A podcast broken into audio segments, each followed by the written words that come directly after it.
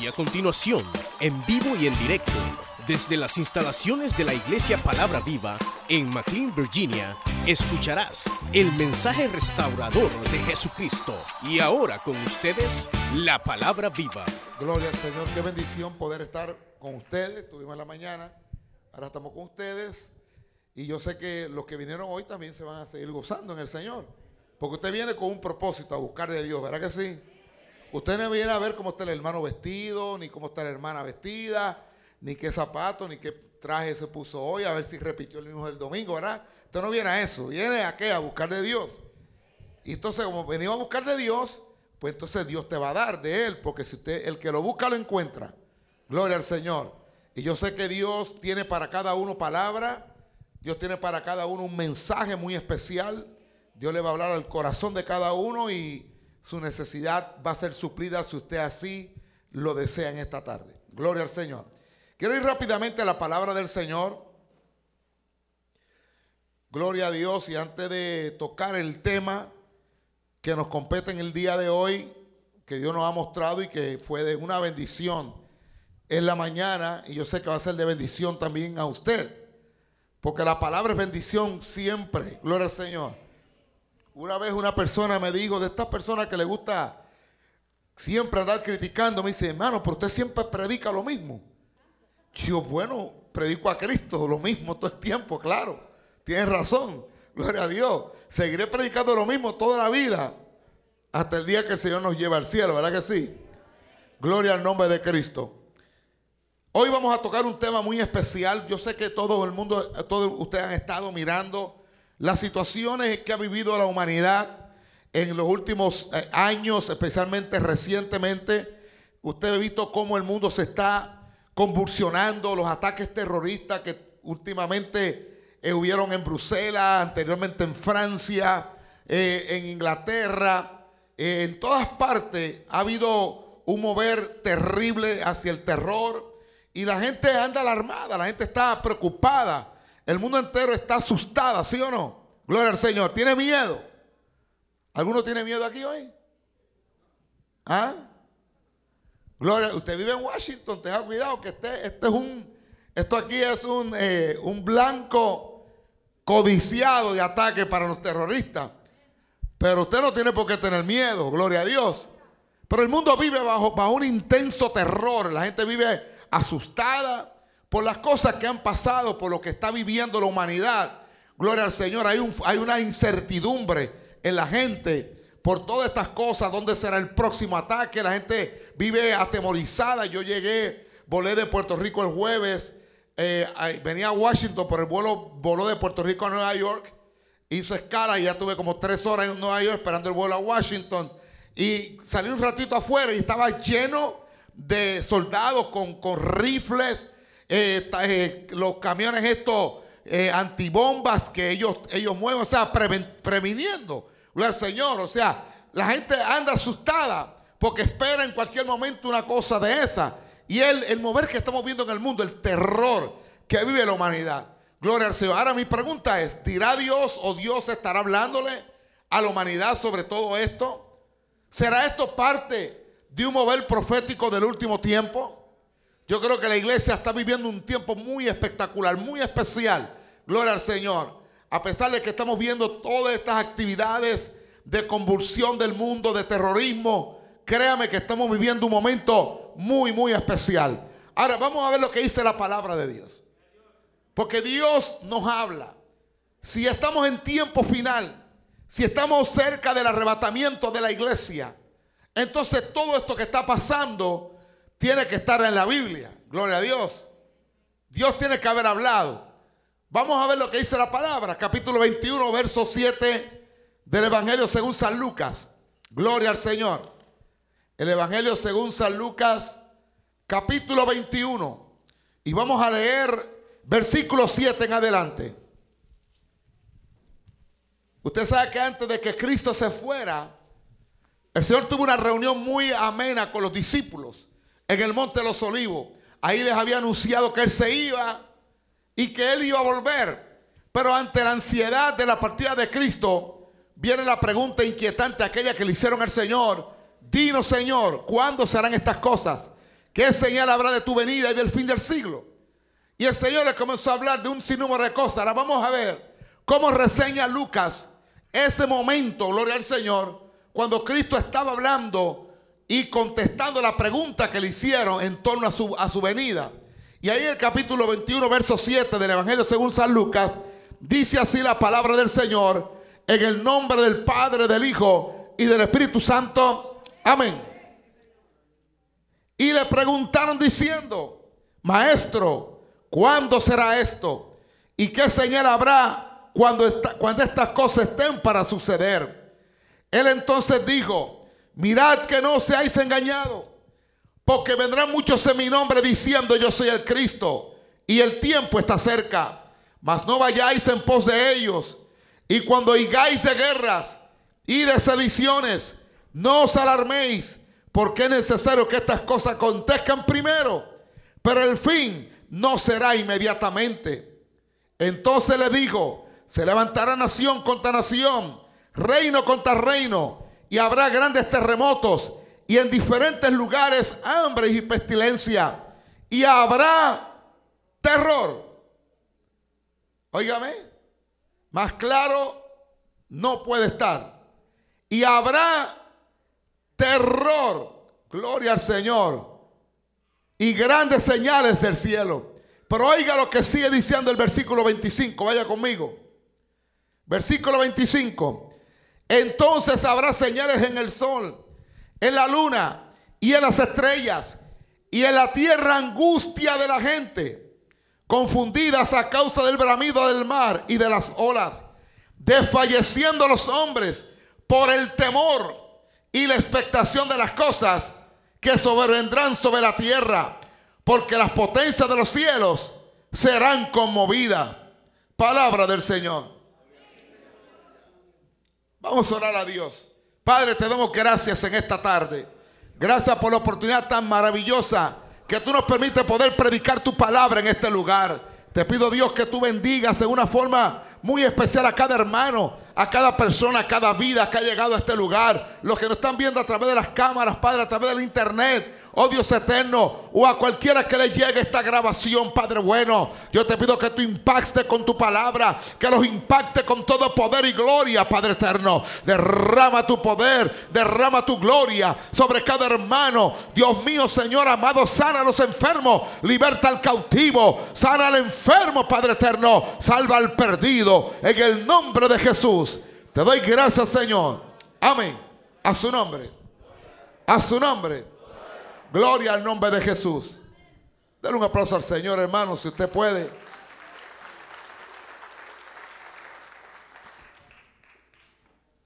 En esta tarde queremos traer esta palabra que traímos esta mañana. No te garantizo que lo mismo será idéntico, gloria al Señor. Pero lo que sí sé que el tema es el mismo y Dios va a hablar a cada uno de nosotros. Porque fíjate bien, hermano. Cuando el Señor les estaba comentando a los discípulos, en base a la pregunta que le hacen al Señor, ¿cuándo van a hacer estas cosas? El Señor está presentando el panorama que iba a haber en el mundo en cuanto a la convulsión de la gente, porque Él habló de muchas señales, habló de terremotos, habló de hambre, de pestes, todas estas cosas, gloria al Señor y muchas otras cosas más. Pero fue enfático en esta parte cuando dice, habrá terror, habrá terror. ¿Por qué? Porque eso era lo que el mundo de este tiempo iba a presentar, la cercanía de la venida de Cristo iba a presentar, o sea, iba a ser el panorama de la humanidad, convulsión en las naciones, gloria al Señor, sediciones entre la gente, el terrorismo rampante que estamos viviendo, el miedo, la angustia que vive la humanidad. Cuando tú miras hoy en día las personas, las personas están asustadas. La gente se sube a un avión y ven un barbudo envuelto en una sábana y ya tiene miedo. Gloria al Señor. ¿Por qué? Porque es la imagen que tienen ahora mismo de lo que está aconteciendo. Hay gente que se han bajado de los aviones porque ven personas que lo identifican con una raza en específico que está envuelta en este asunto de, de, terrorismo. La gente está asustada. Se bajan de los aviones. No quieren volar en los aviones. Gloria al nombre del Señor. ¿Por qué? Porque es la situación donde está viviendo la humanidad. Porque la humanidad está viviendo en un futuro incierto, en una, en una tierra donde no hay seguridad. Dice, desfalleciendo la gente por el temor y la expectación de las cosas, confundidas a causa del bramido del mar y de las olas. Cuando tú ves esta narración bíblica, siempre la palabra del Señor, cuando habla de multitudes, de multitudes de gente, gloria al Señor, habla de muchas aguas. Mar embravecido significa la convulsión, la, la, gente en este mover que estamos viviendo hoy en día de terrorismo, de guerra, de guerrilla, de amenazas, gloria al Señor, como lo es Corea del Norte que ha amenazado con atacar nuclearmente a Estados Unidos, que ha amenazado con atacar a, a Corea del Sur, su vecino más cerca. Óigame, y esas amenazas no se pueden tomar livianamente, porque esas cosas pueden acontecer, porque estamos viviendo un momento de terror, de convulsión. Gloria al nombre de Cristo. ¿Cuánto glorifican al Señor en esta hora? Pero tú no puedes tener miedo. La iglesia no puede estar en temor. La iglesia no puede estar angustiada. Gloria al nombre de Cristo. Ese es el mundo que no tiene al Señor. Cuando la Biblia habla y el Señor se expresa, habrá terror. Y dice convulsionando a la gente desfalleciendo. La palabra de fallecer por el temor significa se estaría muriendo de miedo. La gente está atemorizada en todas partes. Gloria al nombre de Jesucristo. Un temor que los está calcomiendo. No hay paz, no hay tranquilidad de los seres humanos. Y no la va a haber. Créame que esto no va a mejorar. Esto va a ir de mal en peor. Va a ir de mal en peor porque es la condición que vive la humanidad. Una humanidad que no tiene paz en sus corazones porque no tiene a Cristo, porque han desechado al Señor, porque no quieren nada que ver con el cielo, gloria al nombre de Cristo, y piensan que van a conseguir seguridad y paz en, los gobiernos, en las naciones, y eso no va a llegar, porque la verdadera paz se encuentra en Cristo, y Cristo lo dijo claro, mi paz os dejo, mi paz os doy. Yo no la doy como el mundo la da. La paz de Cristo no es la que el mundo da. Gloria al nombre del Señor. Mientras la gente viva sin Dios, mientras la gente siga excluyendo a Cristo de sus vidas, estas cosas van a seguir pasando, sucediendo. Y no solamente eso, van a seguir agravándose. Gloria al nombre de Cristo. No hay vuelta de hoja, hermano. No hay retroceso. Ya el mundo entró en convulsión. Ya el mundo está convulsionado. Estamos en cuenta regresiva rumbo al arrebatamiento de la iglesia. Sea Cristo glorificado. Porque estamos viviendo un momento, en un momento espectacular. La iglesia de este tiempo le ha tocado vivir el momento más profético que jamás en la historia se ha vivido. Gloria a Dios. Porque los, la, los eventos proféticos más impresionantes, más impactantes, más poderosos, gloria a Dios, han sucedido en nuestro tiempo. ¿Cuánto glorifica su nombre en esta hora? La iglesia no esperaba ver lo que se está viendo. Todo lo que es Mateo 24, Lucas 21, Marcos 13, gloria al Señor. Muchas de las cosas del libro Apocalipsis, libro del profeta Daniel, libro del profeta Ezequiel, libro del profeta Ageo, el libro del profeta Isaías, se están viendo cumplidas en este tiempo, en el tiempo nuestro, hermano. No en otro tiempo, en nuestro tiempo. Sea Cristo glorificado. Por eso tenemos que estar claros tenemos que estar asegurados de que el arrebatamiento de la iglesia puede ser en cualquier momento. ¿Cuántos creen eso conmigo, hermano? La convulsión, el miedo, la expectación que vive la humanidad. Mire, no se sabe, hermano. Aeropuertos, estaciones de trenes, estaciones de buses, restaurantes, hoteles, aún en las discotecas, en todas partes están explotando bombas, terroristas se están inmolando.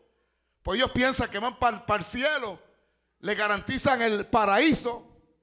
Si ellos se inmolan, porque estos muchachos que hicieron el, el, ataque en, en, Bruselas, los tomó las cámaras de seguridad del aeropuerto y se veían tranquilos, sabiendo que iban a ser volados en pedazos. Ellos sabían que iban a morir, a, a morir despedazados, pero iban con una falsa esperanza y una falsa promesa de que si inmolaban en nombre de la religión, ellos les tocaba el paraíso. Hoy, en este momento, o desde aquel minuto que fueron despedazados, están ardiendo en las pailas del infierno. Lamentablemente. Y no lo digo ni con ira, ni, con, ni lo digo con, con, con desprecio a la humanidad. Lo digo porque es lo que dice la palabra. Porque la palabra es clara. Si Cristo no está en el corazón del ser humano, no hay paraíso, no hay cielo, hermano querido, porque Él es el camino, la verdad y la vida que conduce al Padre. No hay otro camino. Fuerte el aplauso al Señor, hermano. No se puede ir por la puerta de atrás. No se pueden tomar atajos. Solamente hay una puerta, la del frente, y esa puerta representa a Jesucristo. El apóstol Pedro en su primer mensaje, el día de Pentecostés, fue claro cuando dijo, y en ningún otro hay salvación. No hay salvación en ningún otro nombre, porque no hay otro nombre dado a los hombres en el cual se puede ser salvo Jesucristo. Por lo tanto, lamentablemente, todos estos jóvenes y mujeres, como la, la pareja de California que mataron 17 o 18 personas en un asilo, en un, en un lugar de servicio, matrimonio jovencito, asesinaron gente, fueron también acribillados a balazos.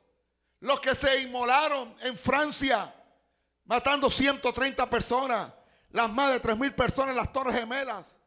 Todo eso, hermanos queridos, ha desestabilizado al mundo. Y el mundo está completamente atemorizado porque tú no sabes cuándo va a ser el próximo. Tú no sabes dónde va a ser el próximo. Yo no te voy a meter miedo. Pero quiero que tú sepas que Estados Unidos es blanco y es, un, un blanco codiciado por los terroristas. Lo de Bruselas o de Francia, eso no es nada comparado a lo que ellos le quieren hacer a esta nación. Ellos quieren destruirla completamente. Y óigalo claro, lamentablemente, todas las cosas que hemos visto en estos tiempos, Estados Unidos se consideraba la nación más poderosa del mundo o supuestamente sigue siendo la nación más poderosa del mundo. Todo el mundo quiere venir a Estados Unidos porque la conceptúan la mejor fuerza armada, el mejor ejército, la nación poderosa económicamente. Oye, los norteamericanos se la creyeron. Se creyeron tan y tan poderosos que pensaron que jamás alguien se podía meter en su terreno y hacerles daño. Tú te imaginabas, bueno, guerra en Vietnam, guerra en Corea, eh, guerra en el Medio Oriente, pero en Estados Unidos no. Esta nación está súper protegida, radares por todos lados, guardacostas por todos lados, las fronteras bien vigiladas, fuerzas armadas, aviones de combate por todos lados. A esta nación no le pueden tocar. Y Dios le dijo, pues le tengo una noticia y le permitió el gol que le metieron en las Torres Gemelas. Porque ¿quién se imaginaba? ¿Quién se imaginaba que en algún momento dado se pudiera meter en el corazón financiero de la nación y destruir esas enormes torres gemelas que estaban erguidas voluptuosamente en la ciudad de Nueva York? Emblemática, por cierto, y fueron destruidas, de, desmoronada completamente en cuestiones de minutos.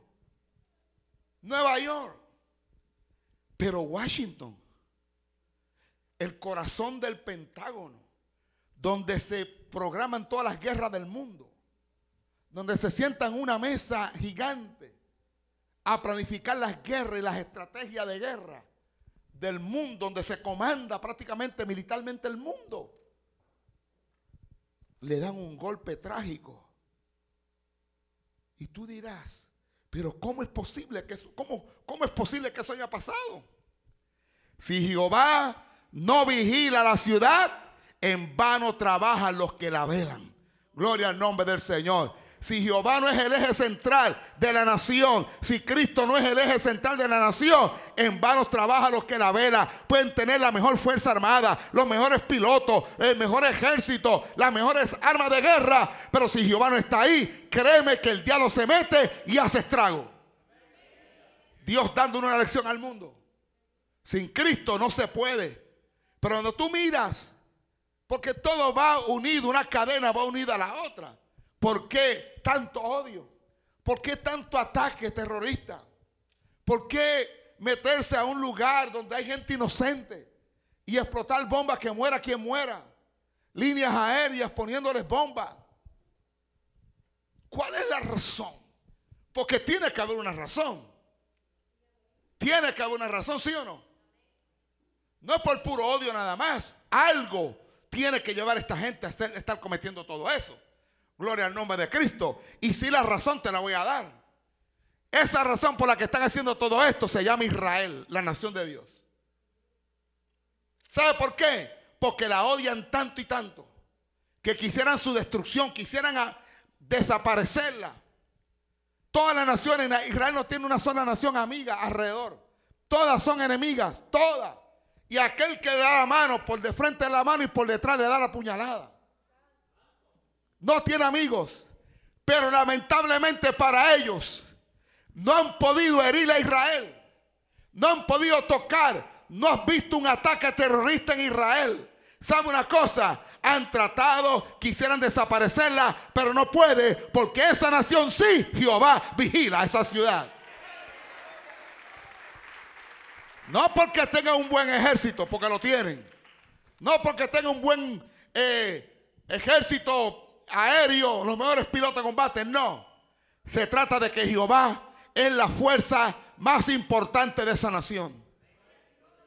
Por eso es que no han podido. Han tratado rodeado de enemigos. El Líbano por el norte con Hezbollah. La franja de Gaza con Hamas. Las alturas de Golán con Siria que está al otro lado. Y ahí está ISIS. ¿Tú no crees que ISIS quisiera meterse a Israel y hacerla pedazo? Pero por más que quiera, no puede, porque esa nación la vigila Jehová. Gloria al nombre del Señor. Y no porque Israel sea una nación buena, no porque los judíos sean la última Coca-Cola del desierto, no. Porque si para, para Dios era un pueblo insignificante, para Dios, Dios se lo dijo, no lo hago por ustedes. No lo estoy haciendo por ustedes, lo hago por amor de mi nombre. Y Jehová digo después de haber sido una nación desplegada por el mundo entero. Una nación que fue destruida en el siglo primero, en el año 70, cuando las tropas de Roma la destruyeron y comenzaron a, a llevarse cautivo a los judíos por el mundo. Se quedaron sin nación. El diablo de un principio ha odiado.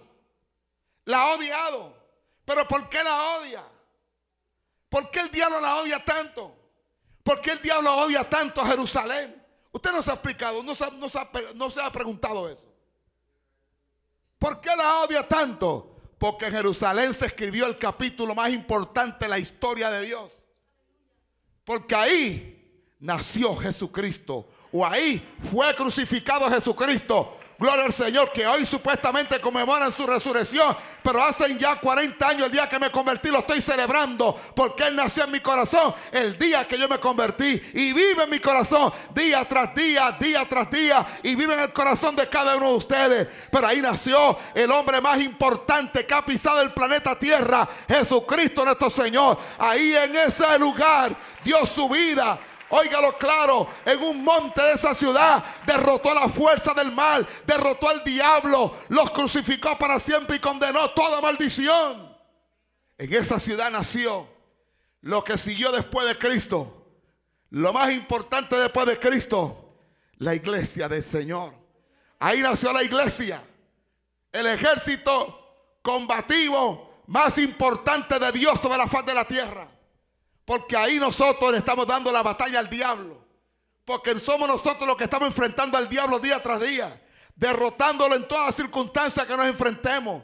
Por eso es que el diablo la odia. Por eso quisieran desaparecer esa nación. Pero Cristo y Dios dijo claramente, eso no va a pasar. Los volveré a traer de vuelta. Los recogeré en todos los confines de la tierra donde fueron. Los estableceré otra vez en su país. Y cuando el mundo vea esto, entenderán que yo soy Jehová. Wow. Dios dice, ahora van a saber quién es Dios. ¿Por qué? Porque es el milagro más grande que ha pasado en el siglo XX. El retorno de los judíos después de haber estado más de dos mil años errante por el mundo, nadie daba un peso por ellos. Dios los ha traído de vuelta. Óigame, y lo grande de todo esto, recobran sus tierras. Más grande todavía, recobran Jerusalén. Y eso es lo que tiene el diablo enojado. Y eso es lo que tiene el mundo islámico radical enojados. Porque ellos reclaman esa ciudad. Tú sabes una cosa, Jerusalén es la ciudad más importante en el aspecto religioso del mundo entero. Porque esa ciudad, esa ciudad la reclaman las tres religiones más grandes del mundo. La reclaman los judíos, la reclaman los musulmanes y la reclaman los cristianos. Esa es la ciudad religiosa más importante del mundo. Y el que pueda tomar el control de Jerusalén podrá tomar el control del mundo. ¿Sabe por qué? Porque la religión es lo que tiene el mundo patas arriba. Aunque usted no lo crea. Las guerras que han habido han sido por motivos religiosos. Lo que está viendo hoy en día, terrorismo, guerra en Irak, ISIS por allá, Al Qaeda, todo es cuestión religiosa. Musulmanes contra judíos, católicos y protestantes, budistas con la gente hindúa. O sea, guerra religiosa. Por lo tanto, Jerusalén representa una, posición muy importante para aquellos que codician el poder en el mundo. Y el diablo lo ha hecho, se lo ha puesto en los corazones a, a los enemigos. Por eso es que Dios dijo, la voy a traer de vuelta. Ellos van a posicionar la tierra. Volverán a tomar control de Jerusalén. Y nunca jamás volverán a salir de ellas. Yo me glorificaré en ellos. El mundo entenderán que yo soy Jehová por amor a mi nombre. Gloria al Señor. Por eso es que no han podido hacerle daño. Pero como no han podido hacerle daño, entonces doblegan a los supuestos amigos de Israel. A esos supuestos amigos para que no los apoyen, le ponen bombas en los trenes, bombas en los aeropuertos, bombas en, en los hoteles. Es una cosa increíble lo que está pasando en el mundo, porque ellos quieren quitar el apoyo pero el apoyo de Israel realmente no es ni Estados Unidos, no son la, Unión Europea, no son ninguna de esas naciones. El apoyo de Israel se llama Jehová, Dios de los ejércitos. Y óigalo claro, Dios se lo va a mostrar. Dios se lo va a mostrar a ellos. Cuando Dios los convoque a todos en esa gran fiesta que se llama Armagedón. Capítulo 3 de Joel dice, los convocará el valle de Josafat a toda la nación. Le diré, si tienen algo que reclamar, ahora reclámenmelo a mí. Vamos a hablar, vamos a ajustar cuentas aquí en este valle. Gloria al nombre del Señor. Porque no han podido ni podrán, podrán destruir naciones, hermano. Podrán acabar con las naciones amigas de Israel. Pero esa nación la protege Dios. Y Dios dijo, cuando ellos vuelvan, el más débil de ellos será tan fuerte como el rey David. El más débil. Gloria al Señor. Por lo tanto, Dios está vigilando la ciudad. Dios está cuidando la ciudad. ¿Por qué? Porque es el plan de Dios grande en la historia. Ahí comenzó la historia, ahí va a culminar. Gloria al Señor. Ahí comenzó la historia, ahí va a culminar. Y Dios tiene un plan muy bien preprogramado, planificado desde el comienzo de la, de la historia de la humanidad. Y Dios va a llevar a cabo su plan tal y como Él lo diseñó. Gloria al Señor. Le mostrará al mundo su realidad. Porque Dios, Jesucristo va a gobernar ahí mil años. Mil años va a gobernar Jesucristo cuando regrese otra vez a la tierra por segunda vez. Y viene con nosotros que nos llevó en el rapto. Porque el rapto es una cosa y segunda venida es otra.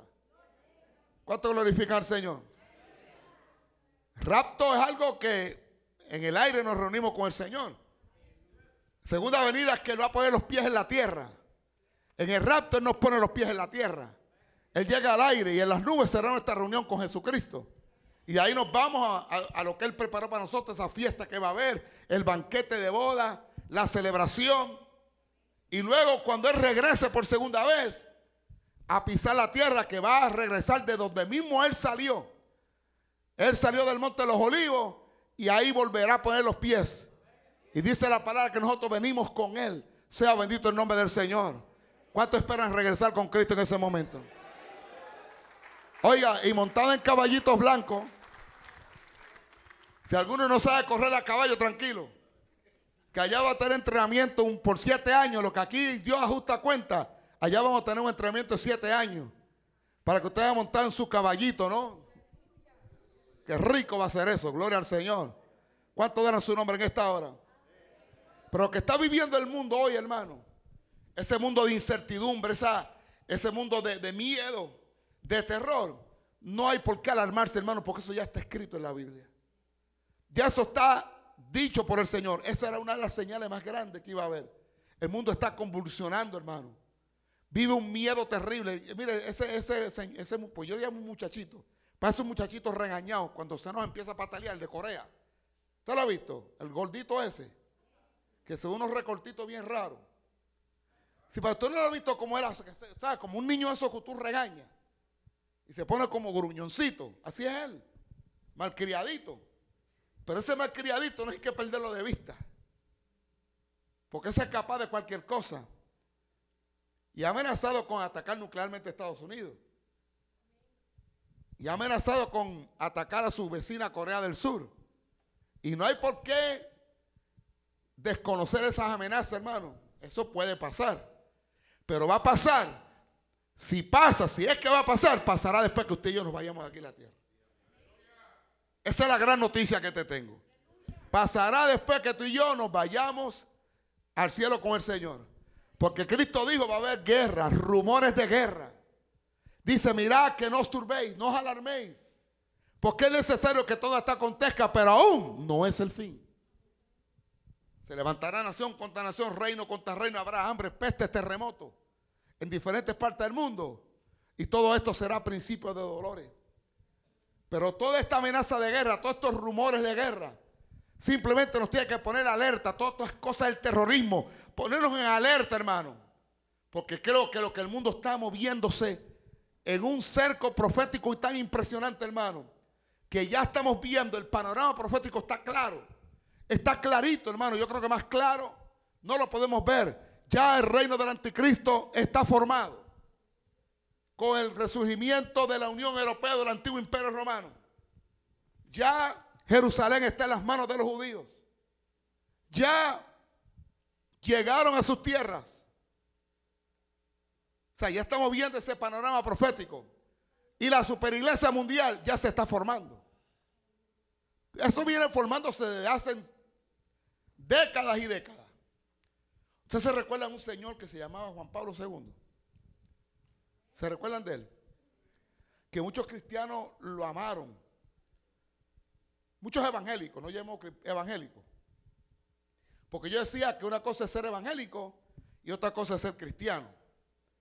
Una cosa es ser pentecostal y otra cosa es ser cristiano. La denominación con la que tú te identificas no te, no te da a ti la calidad de cristiano. Cristiano no tiene denominación. El cristiano no tiene una definición en particular. Los seguidores de Cristo se le llamaron cristianos en Antioquía por primera vez. Se le llamaron cristianos porque eran seguidores de Jesucristo, mostraban las evidencias de que Cristo estaba en su vida. Pues se decían cristianos. No le llamaron los evangélicos, le llamaron los pentecostales, le llamaron qué? Cristianos.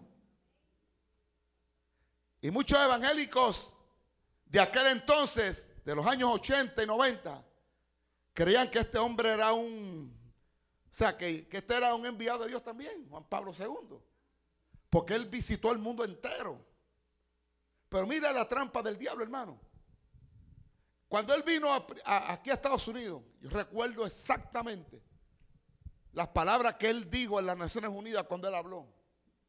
Él los reunió a todos, todas las naciones que componen las Naciones Unidas. Y le habló que el conflicto que vive el mundo tenía una solución.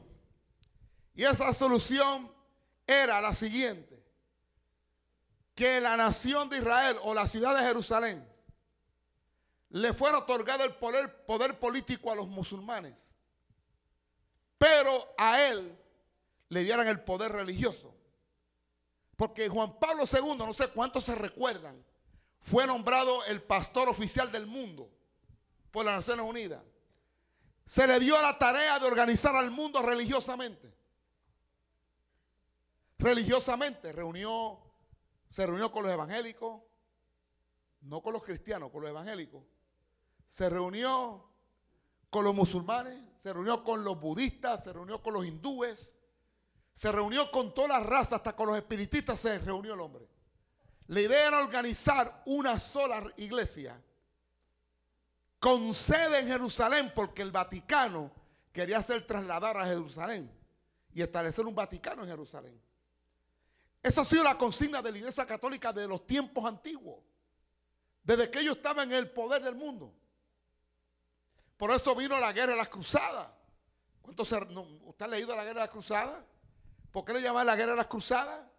Porque eran soldados cruzados, o sea, que tenían en el, en el, en el, en el escudo la cruz de Cristo y eran enviados por la iglesia católica romana tierra de Israel para apropiarse de todo lo que había en esas tierras para llevárselos a Roma.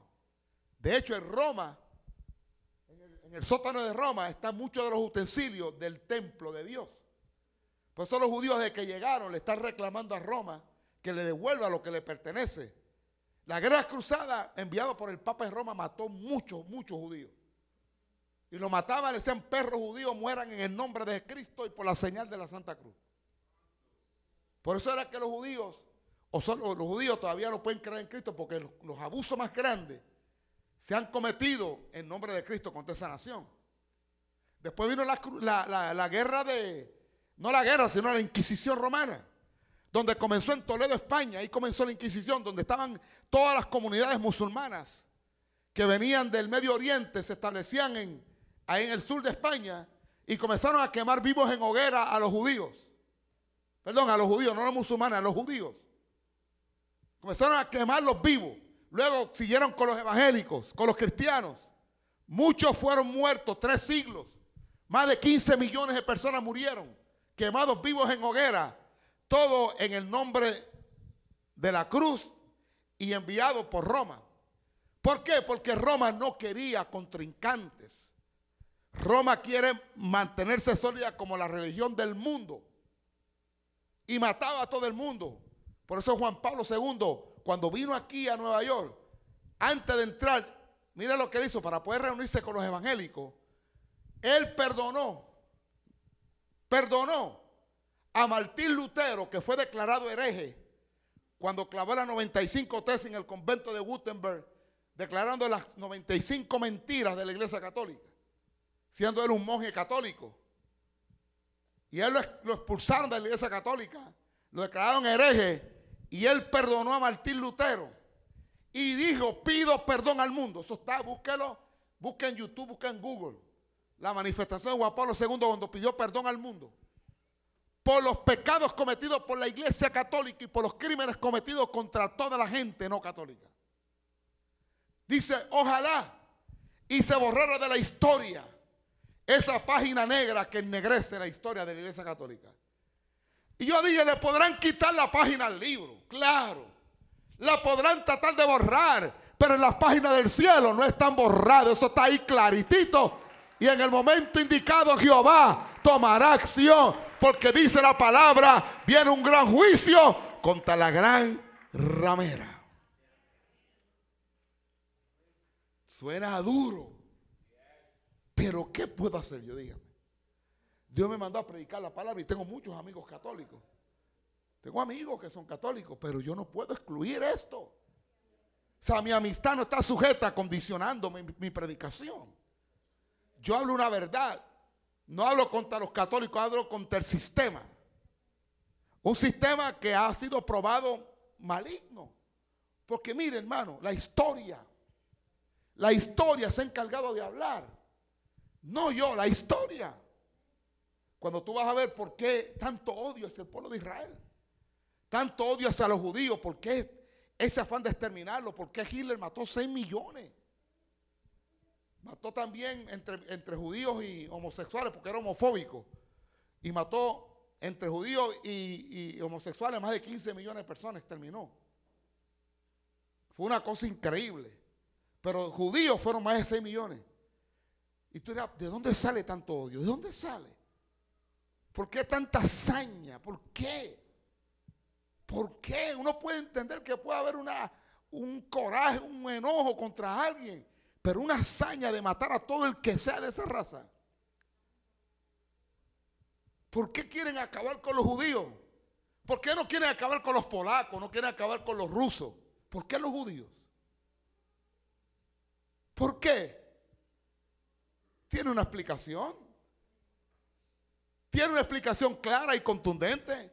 Porque los habitantes y los dueños de Israel son los judíos. Los dueños de Jerusalén son los judíos. Y si yo logro exterminarlo, nunca van a poder llegar a esas tierras. Nunca van a llegar, no van a tomar control. Y así nuestro plan de posesionarnos de Jerusalén y, y poner ahí un centro religioso para gobernar el mundo entero, lo vamos a lograr si no hubieran judíos. Pero Jehová le tenía preparado una gran sorpresa. Los pueden exterminar. 8 o 6 millones exterminados. Los que murieron quemados en la hoguera. Los que fueron traspasados espada. Los que fueron devorados por leones.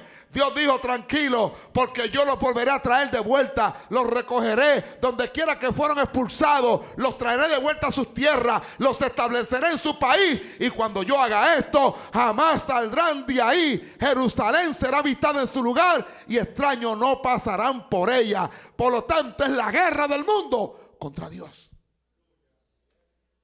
Contra Dios. Los recogió de todas partes. Pero el odio que ha habido contra Israel es increíble. Mire, yo, yo a veces me dan cosas. Cuando veo evangélico, lo voy a llamar evangélico. Cuando oigo evangélico, alabando a, a don Francisco. No el del programa de Sábado Gigante. El que está en Roma sentado. Qué bueno, un papá latino. Wow. Muchos se alegraron, evangélicos se alegraron. Y él habla muchas cosas bonitas. Muchas cosas bonitas. Yo, tuve que predicar un mensaje en Panamá. Porque una iglesia que casi todos son católicos, una iglesia que es evangélica, pero la mayoría de la gente que están yendo son los que van a la iglesia católica por la mañana a misa, pero van a esa iglesia a escuchar palabras. Una cosa bien rara. Y el pastor me dice, porque él sabe cómo yo predico, dice, pero no me predica así de fuerte. Me dice el pastor, digo, pero entonces, ¿cómo tú quieres que te predique? Pero es que se van a asustar. Y digo, bueno, pues se asusten. Pero es que yo quiero traer algo, porque el Papa acaba de decir que todos somos hijos de Dios. Y eso no es cierto. Y yo, no, no es cierto, claro que no. Hay hijos de Dios y hay hijos del diablo. Dice, no le vaya a decir eso, por favor. Está asustado, asustado el hombre. Digo, bueno, yo voy a predicar lo que Dios me dé, ahí lo voy a tirar. Voy a dejar que el Espíritu me guíe, le voy a decir. Pero voy a hablar de que hay hijos de Dios y hay hijos del diablo. Si no lo entienden, pues que no lo entiendan. Pero esa es la verdad. Entonces la gente alaba a este Señor y lo que la gente no sabe es quien formó a Hitler fue la Iglesia Católica, pero a través de la orden jesuita. Los jesuitas son el brazo armado de la Iglesia Católica. ¿Me entiende? El brazo armado. Son los que hacen la guerra sucia. Y don Francisco, o Begoglio, Begoglio, algo se llama él, es de la orden jesuita. Sí, es de la orden jesuita. Entonces, para poder aminorar o, parar el avance de la iglesia evangélica o, la iglesia cristiana en Latinoamérica, tiene que venir una persona fuerte que pueda paralizar. ¿Y quién mejor que la orden de los jesuitas, que son los que, los fuertes del brazo armado de la iglesia católica? Usted, usted no puede alabar a algo si usted no sabe, porque esa gente han hecho estrago con la humanidad. Fueron los que formaron mentalmente a Hitler. O sea, ese odio de Hitler para exterminar a los judíos tenía una sola razón de ser. O sea, ellos no lo van a hacer, pero voy a, sembrar semillas malas en este loco de la humanidad que se llama Hitler, que me mate a los judíos. Mientras me saca a los judíos de escena, yo me quedo con Israel y con Jerusalén. Pero Dios del cielo está diciendo, eso es lo que tú te crees. Esa tierra no la tocan ustedes. Dios tenía un plan. Y pudieron haber matado ocho, seis. Mire, cuando nadie le da oportunidad, que no iba a haber oportunidad, porque hermano, exterminar 6 millones de judíos. Exterminar 6 millones de judíos. Era prácticamente acabar con toda la raza judía. No había manera de que ellos volvieran. Pero para Dios habrá algo imposible, hermano. ¿Usted cree que hay algo imposible para Dios? Si Dios se lo dijo al profeta Isaías, cuando le dijo, hijo de hombre, nacerá una nación en un día. ¿Tú te imaginas eso? O sea, ya Dios, miles de años atrás, ya había preparado esta escena. Ya Dios sabía todo lo que iba a pasar porque Dios tiene todo bajo control. Dios sabía todo lo que iba a pasar. Y le está diciendo Isaías, hijo de hombre, nacerá una nación en un día. ¿Qué puede decir Isaías? En la mente humana es imposible que una nación nazca en un día. O como le digo al profeta Ezequiel, cuando lo paró frente a aquel valle de huesos secos y eran huesos secos, era un cementerio de huesos secos, extremadamente secos, eran miles. Y Jehová vuelve y le pregunta, porque Dios hace unas preguntas insólitas para la mente humana. O sea, Dios te mete a ti en unos conflictos serios de fe, a ver si tú crees o no crees. Dice, hijo de hombre, vivirán estos huesos. Dice, eso lo sabes tú, Jehová. Yo no puedo dar una opinión aquí, eso lo sabes tú. Ah, pues si yo soy el que lo sé, profetízale. Háblale palabra mía y van a vivir. La nación de Israel salió de los huesos secos.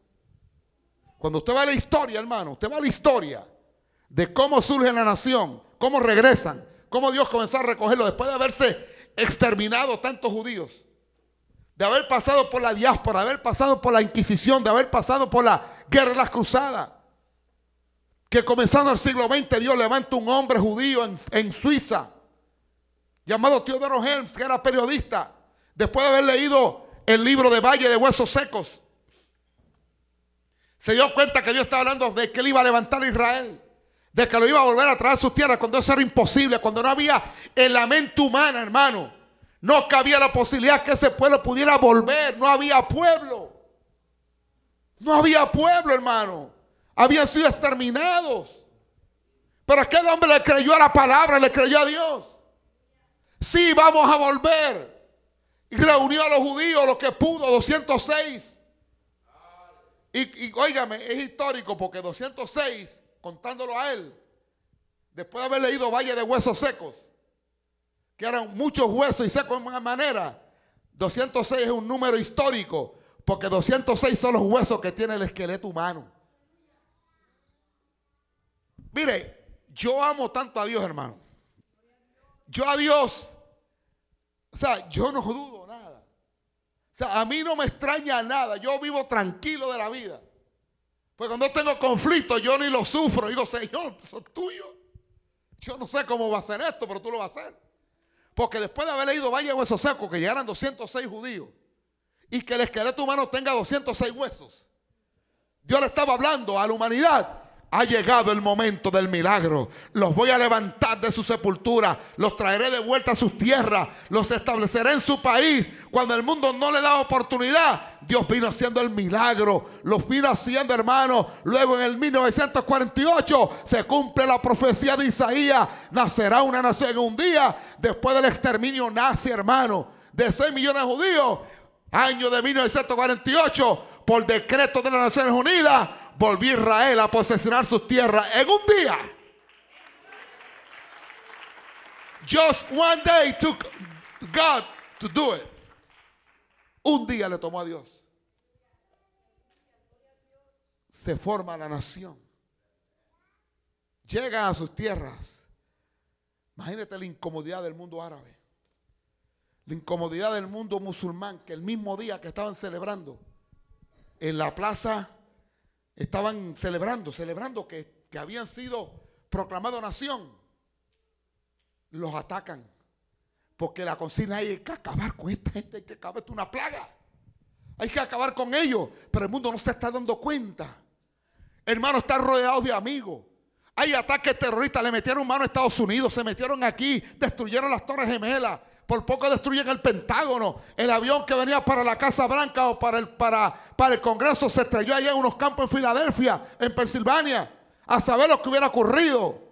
Hubiera sido desastroso, hermano. Se meten aquí al corazón de esta nación, al corazón militar que es el Pentágono y al corazón económico que es Nueva York. Y por poco la destruyen completa, hermano querido. Pero a Israel, ese pedacito de tierra más pequeño que el estado de New Jersey, no han podido porque Jehová está peleando esa batalla.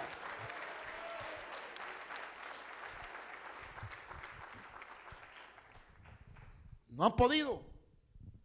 Entonces, ¿qué le está hablando Dios al mundo?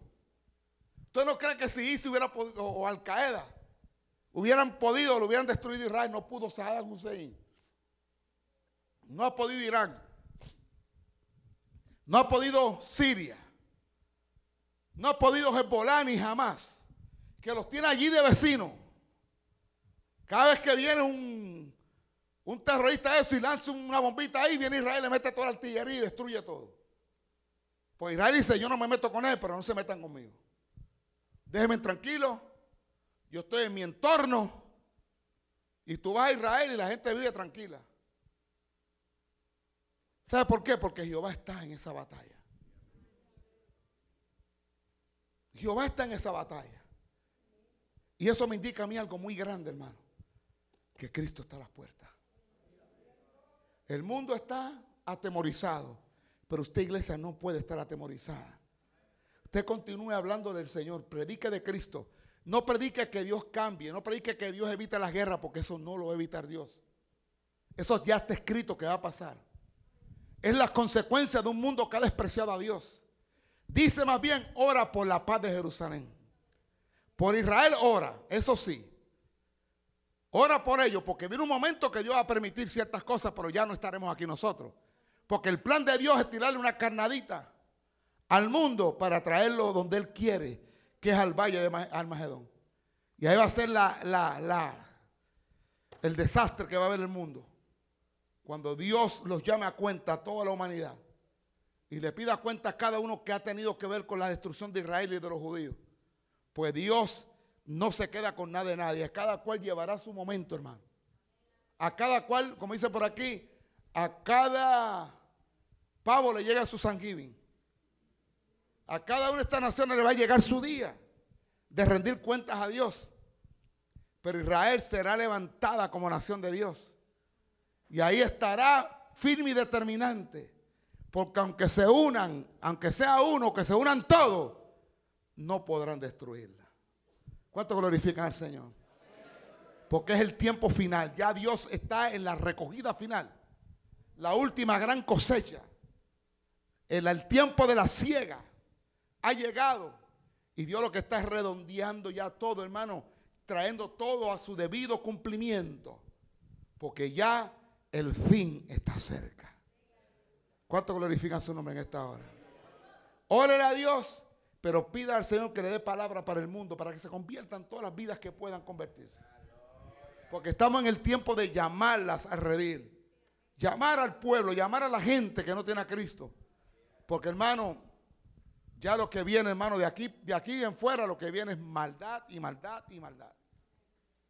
Y si Dios nos ha permitido vivir en este tiempo para que seamos un faro de luz en medio de la oscuridad, que seamos sal en medio de la tierra, que traigamos paz, que representemos al mundo la paz de Cristo, porque nosotros la tenemos. El mundo turbado y nosotros tranquilos. ¿Sí o no? Estamos tranquilos. No me turba nada. Gloria al Señor. Y yo me monto en aviones. Continuamente, esa es mi, prácticamente mi vivienda. Casi toda la semana estoy volando a un destino. Me monto en trenes, me monto en autobuses. Y yo me monto tranquilo, hermano. Yo le hago mi oración continua a Dios cada vez que me monto un avión, cada vez que me monto en un tren o, o en un bus o llego a algún lugar, yo le oro a Dios y dice, tú me enviaste, yo soy tu hijo, cuídame, rompo todo plan del diablo contra mi vida, envía esos ángeles que tú tienes a favor mío. Y yo le digo una verdad, a, veces nosotros pensamos que no es cierto, pero cada uno de nosotros tiene ángeles en favor nuestro. Hay ángeles que caminan contigo. Digo, si tú estás firme en el Señor, si tú estás bien, si tú estás adorando a Dios como tienes que adorarlo. Pero hay ángeles a favor tuyo. Yo he estado en campaña en muchos lugares, yo he estado en México, en, todas las partes que yo he estado. predicando campaña y siempre hay gente que mira a Los Ángeles detrás de mí. Siempre. Yo nunca los he visto. Nunca yo los he visto. Pero no tengo que verlos para saber que ahí están. Gloria al Señor. Y camino con la confianza de que ahí están. Porque este mundo de terror que está viviendo la humanidad no es para mí. Es para el mundo pecador. Lo mío es el cielo. Lo mío es predicar. Lo mío es estar en el camino del Señor. Y hablarle a la humanidad y advertirle sobre estas cosas, hermano. Porque yo no puedo tener temor a nada de eso. La Biblia me lo dice claro. El perfecto amor echa fuera el temor. Porque aquel que teme, dice, no ha sido perfeccionado en el amor. Si tú tienes a Cristo, tienes el amor de Él. Por lo tanto, en ti no puede haber temor. No puede haber temor. ¿Cuánto glorifican su nombre en esta hora? Así que hermanos, Cristo viene. No es juego. Mire bien donde usted está parado y enséñele el camino a otros. Enséñele el camino a otros para que ellos puedan llegar a ese lugar que usted ha llegado. Póngase de pie, Dios le bendiga. Usted escuchó el mensaje restaurador de Jesucristo desde las instalaciones de la iglesia Palabra Viva en McLean, Virginia. Si este mensaje ha sido de bendición para su vida y necesita oración, contáctenos al teléfono 571-633-0469. 571-633-0469. Que Dios le bendiga.